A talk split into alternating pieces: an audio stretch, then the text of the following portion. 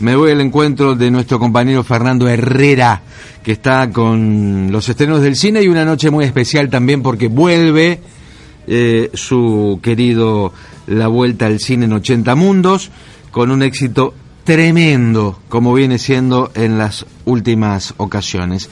Fer, ¿cómo estás? Muy buenas tardes. ¿Cómo anda, amigo? ¿Bien? Bien, bien, todo bien. Acá preparando todo para, para el evento. ¿Qué tenemos esta noche? Esta noche tenemos Finlandia. Ajá. Finlandia. Sí, sí, tanto en comida como en cine. Y, y bueno, obviamente eh, el exponente. En, en, otro, en otras filmografías hay muchos, eh, muchos directores de los cuales hablar. En este caso eh, hay uno que sobresale muchísimo del resto, que es Aki Kaurismäki, el único que, que ha tenido presencia en, en las salas de, de, Rosario. Hay suele haber algún estreno finlandés muy esporádico Ajá. fuera de, de, lo de Kaurismäki, pero el único que suele estar presente es él. O sea, yo, yo me imagino en, en el último encuentro multitudinario uh -huh. de la vuelta al cine en 80 mundos, siempre hay un tipo jodido, ¿no? Eh, siempre sí. hay un tipo muy jodido. Y ese fue el último que lo dejaste, no sé por qué, que levantó la mano al final y dijo, en la próxima quiero cine y menú finlandés. ¿no? Y porque, porque, se va te, poniendo... Te la dejó este, muy jodida. A, me, a, medida que ya, ya, ya, estamos por festejar los dos años, el próximo evento son dos años, entonces eh, a medida que se va desarrollando, digamos, las primeras opciones fueron quizá las las más obvias, este, Rusia, bueno, Francia, Italia, Alemania, después Rusia, Japón, eh, y eh, como la regla es no repetir, solamente vamos a repetir una vez por año para hacer, cuando hagamos esta fiesta de, de cumpleaños, digamos, eh, se va poniendo cada vez más específico y la gente se va entusiasmando eh, al punto que cuanto más desconocido mejor, digamos, en, en, lugar de sí, sí, en sí, lugar de ir a lo conocido, la gente quiere explorar lugares distintos y, y, bueno, la respuesta es impresionante, ya tengo 100 personas para para hoy y mañana y ya... Un poquito más eh, en, el, en el Centro Cultural Atlas, siempre la, la, la cartelera, la presentación y, y, demás. Pero bueno, lo, lo mejor para esta noche, querido amigo. Bueno, bueno eh, estamos hablando de cine, estamos sí. a día viernes. Hablemos de los estrenos, ¿qué, qué tenemos? Sí, sí, hablemos de los estrenos porque, como siempre pasa, tenemos, eh, si, si lo dejamos para, son cuatro nomás, podríamos haberlo dejado para hablar eh, la semana que viene junto a los otros, pero viste cómo es la cartelera acá, este, eh, salvo uno que, que se va a quedar seguro, el resto capaz que, que los mencionamos cuando ya se fueron. Eh, entonces, eh, bueno, como decía, uno sobresaliente en el sentido de que se destaca tremendamente del resto y los otros, este, eh, en un nivel así seis puntos, digamos, no hay ningún ningún aplazado en este caso, hay un poco de todo, un, uno de Estados Unidos, de Argentina, de Francia y una de Australia que es una coproducción. Bueno, ¿con cuál arrancamos? Eh, arrancamos con la Argentina, este, por estricto eh, orden eh, numérico, como siempre decimos, según el promedio de críticas, pero siempre aclarando eh, que eh, en este caso justo están todas muy empatadas. Eh, normalmente la, la, primera que decimos suele ser, vamos a decirlo con todas las letras, una porquería. Sí, pero, sí. pero no es el caso. Acá Digámoslo. las críticas le dan seis puntos a la película El Diablo Blanco, Argentina.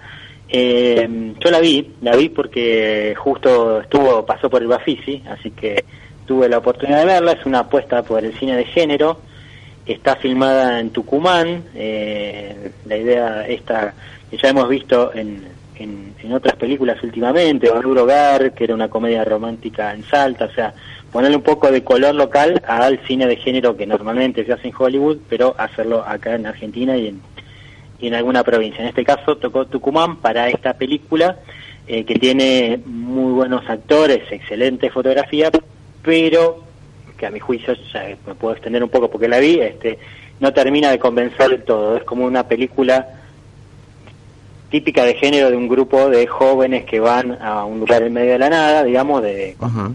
el cliché de, de, género, pero dado que ese lugar en medio de la nada está en Tucumán, que está bien, que está todo bien hecho, que los actores son buenos, eso promete y después la resolución cuando se pone más típicamente eh, gore y hay, bueno, asesinatos y, y, todas las cuestiones típicas de, del género de terror. Empieza suspenso barra terror y se va decantando hacia, hacia el terror y a mi juicio no termina de, de, cerrar del todo eh, sin que sea una película eh, mala o no recomendable. Sí, es como que cae en los lugares comunes, ¿no? Sí, sí, sí. O sea, al final termina, eh, como, como decíamos antes de la semana pasada, con las alternativas, este que después no son alternativas, y hablábamos de política y de cine, eh, termina, digamos, ofreciendo como nuevo eso, que sea Argentina, que esté en Tucumán, que esté bien hecha, filmada, pero la trama no, no suma nada nuevo. Tal cual. Bueno, ¿cómo se llama esta? El Diablo Blanco, Argentina. Bueno, ¿qué más?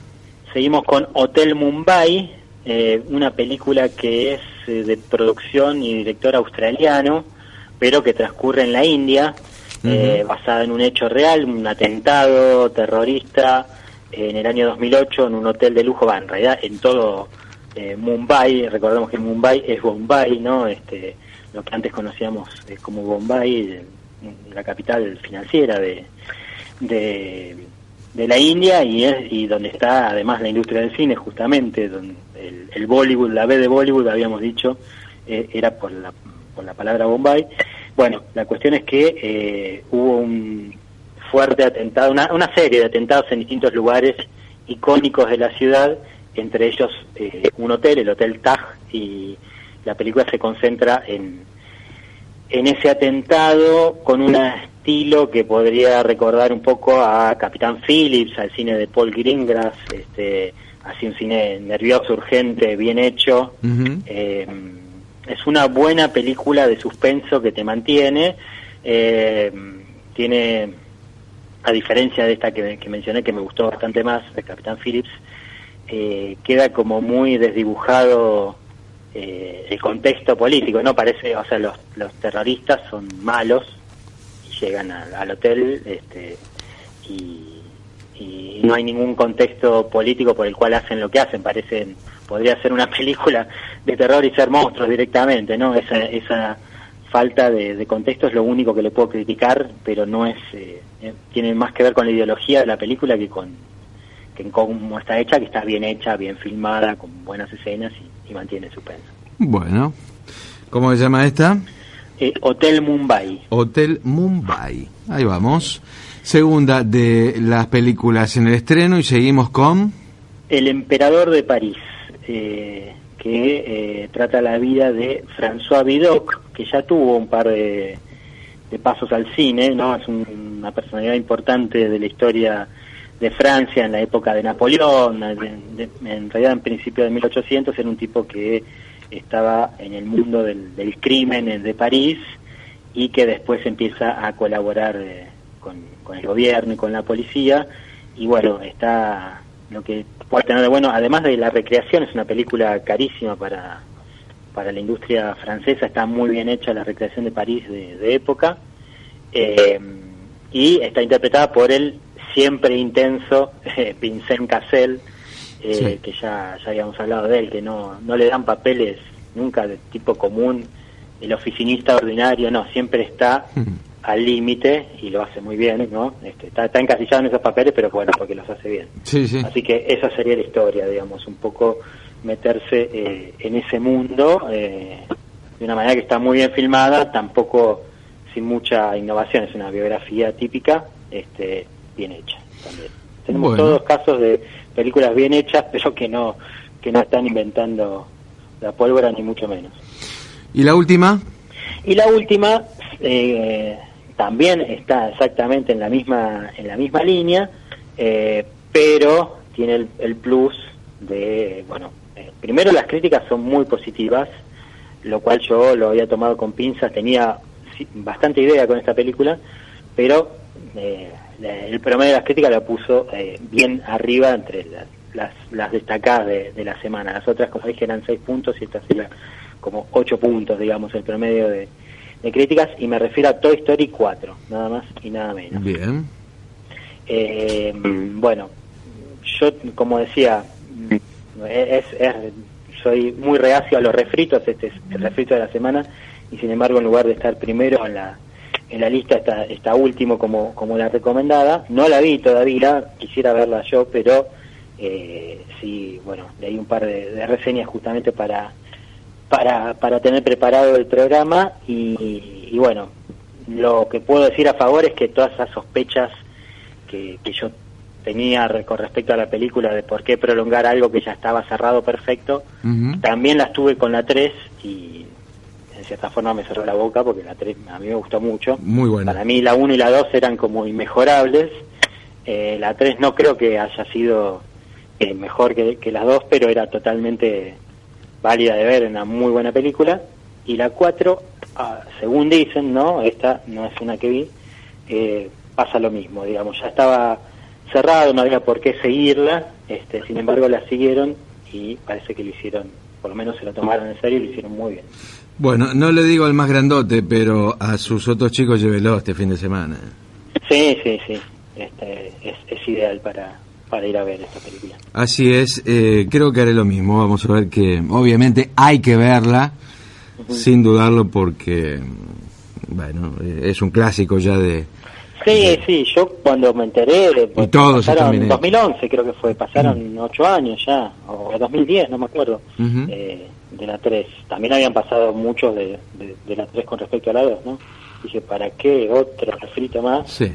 Eh, pero bueno, las críticas son... Les han salido bien todos, les han salido bien, hasta ahora le han salido bien todos. Ah. Bueno, Herrera, lo mejor para esta noche. Bueno, muchas gracias. Nos vemos, bueno, les cuento el jueves que viene cuando vayamos y cuando vaya para allá y ¿Qué, qué, ¿qué le va a vamos las bandas y todo. ¿Qué les va a servir a la gente de Finlandia hoy? Eh, una sopa de entrada, eh, bueno, los nombres no los voy a reproducir porque son complicadísimos, los podría decir, pero eh, necesitaría un bloque más de programa. Sí. Eh, pero la entrada es como una sopa de remolachas con queso de cabra y el plato es, eh, bueno, tiene salmón con papas a la manteca y bueno, y una ensaladita de, verduras y un montón de cositas más. Bueno, ahí está, mira qué rico. Café, por supuesto, porque en, final se consume mucho café y por supuesto va a haber trago, eh, cerveza y vino, ¿no? Bueno. Todo eso. Todo eso y mucho más esta noche en el Atlas. Herrera, un abrazo grande. Bueno, un abrazo, nos vemos. Lo mejor, ¿eh? Fernando Herrera, nuestro compañero. El cine presente, hablamos un poco de los estrenos, un poco de su eh, vuelta al cine en 80 mundos y te lo contamos a esta hora. 4 de la tarde, 55 minutos, 3415014910, ese es nuestro WhatsApp nacional, 18 grados 6 décimas la temperatura hasta ahora.